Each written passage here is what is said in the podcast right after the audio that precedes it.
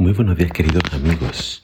Hoy en Primero Dios te invito a que juntos leamos Ezequiel capítulo 31. Dice así la palabra de Dios. El 21 de junio durante el año 11 de cautividad del rey Joaquín recibí este mensaje del Señor. Hijo de hombre, daré este mensaje al faraón, rey de Egipto, y a todas sus multitudes. ¿Con quién compararás tu grandeza? Eres como la poderosa Siria que alguna vez fue como un cedro del Líbano, con hermosas ramas que daban una intensa sombra al bosque, y su copa llegaba hasta las nubes. Los manantiales profundos lo regaban y lo ayudaban a crecer alto y frondoso. El agua corría a su alrededor como un río y fluía hacia los árboles cercanos. Este gran árbol se elevaba muy por encima de los demás árboles que lo rodeaban. Creció y desarrolló ramas gruesas y largas por el agua abundante que, recibían sus raíces. Las aves anidaban en sus ramas y bajo su sombra parían los animales salvajes. Todas las grandes naciones del mundo vivían bajo su sombra. Era fuerte y hermoso, con ramas que se extendían ampliamente porque sus raíces llegaban a lo profundo, donde había agua en abundancia. Ningún otro cedro del jardín de Dios podía hacerle competencia. Ningún ciprés tenía ramas como las suyas. Ningún plátano oriental tenía ramas comparables. Ningún árbol del jardín de Dios tenía una belleza parecida.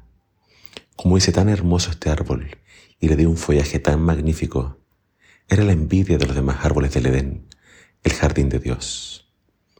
Por lo tanto, esto dice el Señor soberano. Como Egipto se volvió vanidoso y arrogante, y porque se puso tan por encima de los demás que su copa llegaba a las nubes, lo entregaré en manos de una nación poderosa para que lo destruya como merece su perversidad. Ya lo he desechado. Un ejército extranjero, el terror de las naciones, lo taló y lo dejó tendido en su suelo. Sus ramas quedaron esparcidas por las montañas, los valles y los barrancos de la tierra. Todos los que vivían bajo su sombra se fueron y lo dejaron allí tirado. Las aves se posaron en el tronco caído y los animales salvajes se tienden entre sus ramas.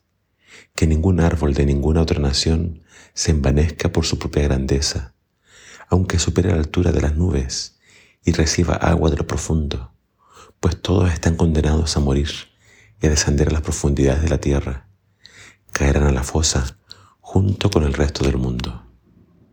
Esto dice el Señor soberano cuando Asiria descendió a la tumba, hice que los manantiales profundos se lamentaran. Detuvo el curso de sus ríos y sequé su abundante agua. Vestí de negro el Líbano e hice que se marchitaran los árboles del campo. Hice que las naciones temblaran de miedo al sonido de su caída, porque le envié a la tumba junto con todos los que descienden a la fosa.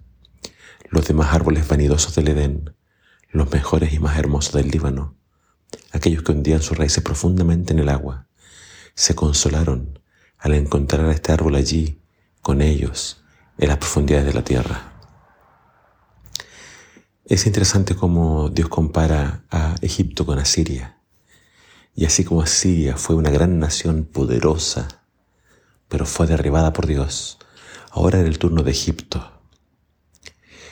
Pero cuando vemos estos árboles grandes, estos cedros poderosos, se los describe como hermosos, como fuertes y con un gran eh, manantial de agua a su disposición, que les permitió crecer y hacerse más grande que los demás árboles. Pero fíjate que la referencia habla de árboles del Edén, muy parecido a como se hizo con Tiro, que se lo comparó con otro personaje que se había levantado por su belleza y esplendor. Ahora con esta imagen de los árboles, que se usa la imagen del Edén, es muy posible que también acá eh, Egipto y Asiria estén también haciendo referencia a Lucifer, que creció, creció, creció y entonces después fue derribado. Acá se dice que esta nación fue desechada, un lenguaje muy similar al que se usó para el rey Saúl, que fue desechado por Dios.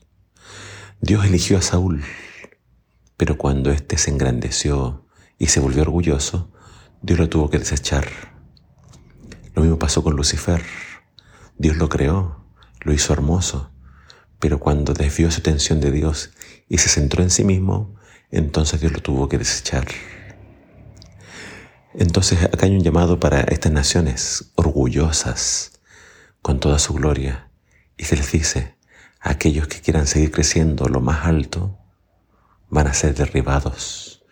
Y el mensaje nuevamente para nosotros ese. Dios bendice, Dios da grandes bendiciones.